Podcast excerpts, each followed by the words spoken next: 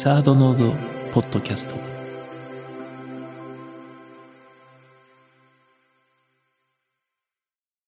こんにちは。人生相談のコーナーです。では早速今日のお便り読んでいきます。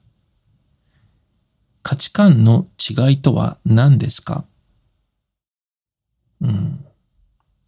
まあ価値観の違いっていうのは、えー、好きじゃなくなった時に使う言い訳ですね。うん。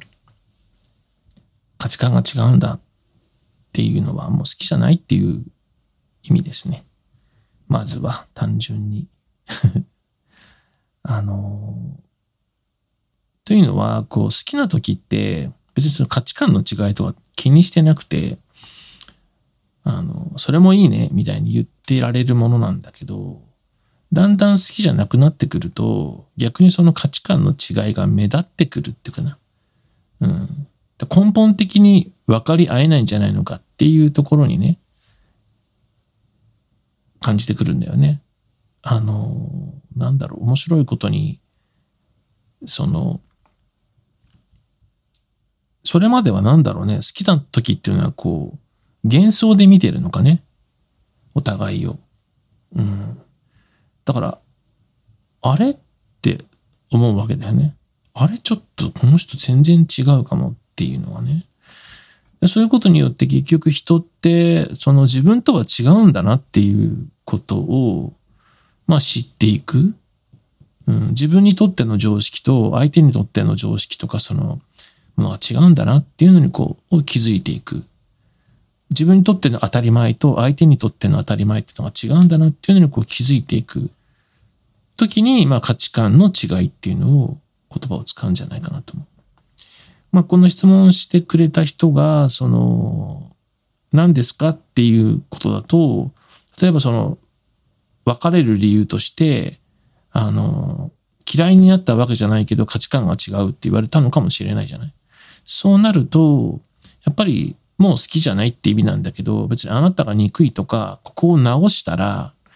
あの、戻れるとか、なんかそういうこともある意味閉ざしちゃってると思うんだよね。うん。だって悪いところを指摘されてそこを直せばいいんだったらいいんだけど、結局価値観っていうのになってくると、相手も合わせろと。自分の価値観に合わせろという部分じゃないよなって。あなたはあなただけど私は私だっていう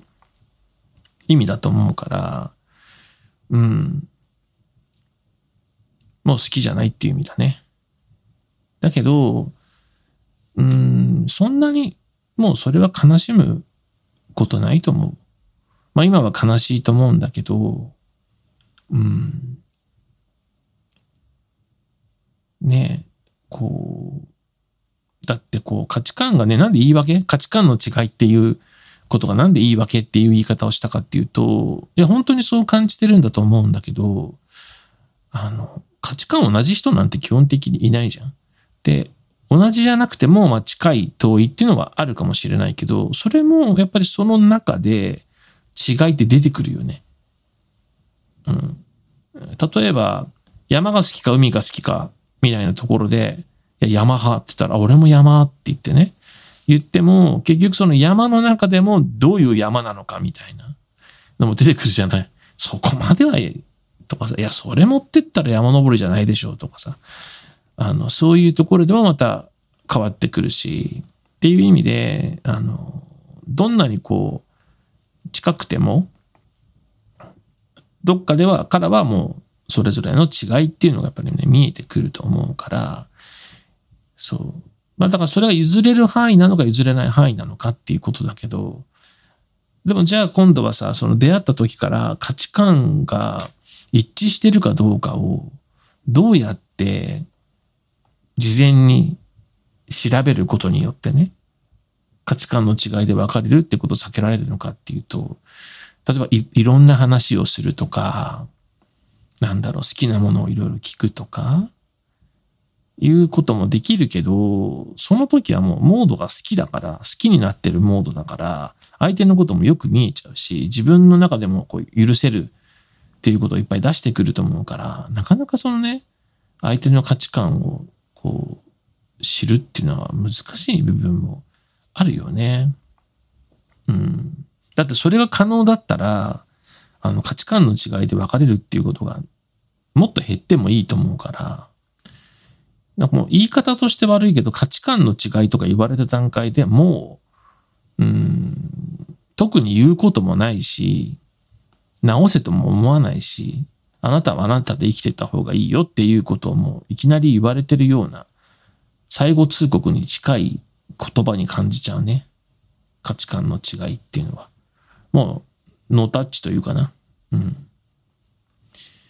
だから、まあそういう中で、うん、じゃあ絶望的なのかって考えると、まあさっき言ったみたいに価値観が全く一緒な人ってのはないし、じゃあ比較的近いとこやコアの部分で、あの、一致してればっていうことを、まあ探すと思うんだけど、俺はむしろ、あの、違った価値観に対してどういうふうに接しているのかっていうところがポイントになるんじゃないのかなっていうふうに思うの。あの、その人の価値観がどうなのかっていうことよりも、まあそれは一緒にいながらね、ちょっとこう、心を向けいろんな話をしたらいいと思うんだよね。いろんな話。でも例えば照れててうまく言えない時もあるし、口下手な人もいれば饒舌な人もいるから。でもそういう中で、違った価値観に対してその人がどういう接し方をしているのかっていうね。まあ、許容しているのか、それともそもそも相手にしないのか、こう、否定的にね、罵声を浴びせるのかっていう。でそこは見えるじゃない。その人の価値観が何なのかの全てはわからないけど、その人と違った価値観にどうするかは見極めることができると思うから、そこを見ていったらいいんじゃないかなと。で、そのね、その違った価値観に対しても、まあ、オープンであったり、受け入れてくれる、そういう人であれば、あの、価値観が違うと思う場面であっても、まあ、そこからどうしていこうかとか、理解しようとか、そのままでいいよっていうのがあるかもしれない。ある可能性が高いじゃん。それなんかいいでしょ？っていうことは、あの、自分がそこを見ていこうとするときにも、やっぱり自分自身もどうなのかっていうことを、その相手はそこをきっと感じる人だと思うから、やっぱりその言う相手の価値観、違う価値観に対してどういうふうに接するかっていうのを見、見、見ていこうと思うときに、今度は自分が同じように見られてるとするならばね、違った価値観、自分と違ったものに対してどういうふうに接するのかっていうことを、やっぱり自分でもこう大切にしていったらいいんじゃないかなっていうふうに思うよ。うん。あの、人は人、自分は自分、なんかそういう程度の価値観の共有だと、やっぱり一緒にいる人とさ、単にサバサバとね、じゃああなたあなた私は私っていうだけで終わっちゃうかもしれないから、まあなので、えー、っと、ね、あの、同じ価値観の人を探そうとするよりも、それは、あの、会話の中で感じつつも、違った価値観に対して、自分と違う人に対して、どういうふうに接するのかなっていうことを感じ、また自分自身もそれを大切にしていったらいいと思う。よ。うん。ね。本当にこう、分かり合える人もね、いるからね。うん。だからまあそういうこともしも言われて、別れたとしたら、あまりもうそこにね、あの自分が悪かったのかなとか、あの、思わないで、うん。そういうところをこう自分でも大切にしていったらいいと思うよ。うん。じゃあね、また。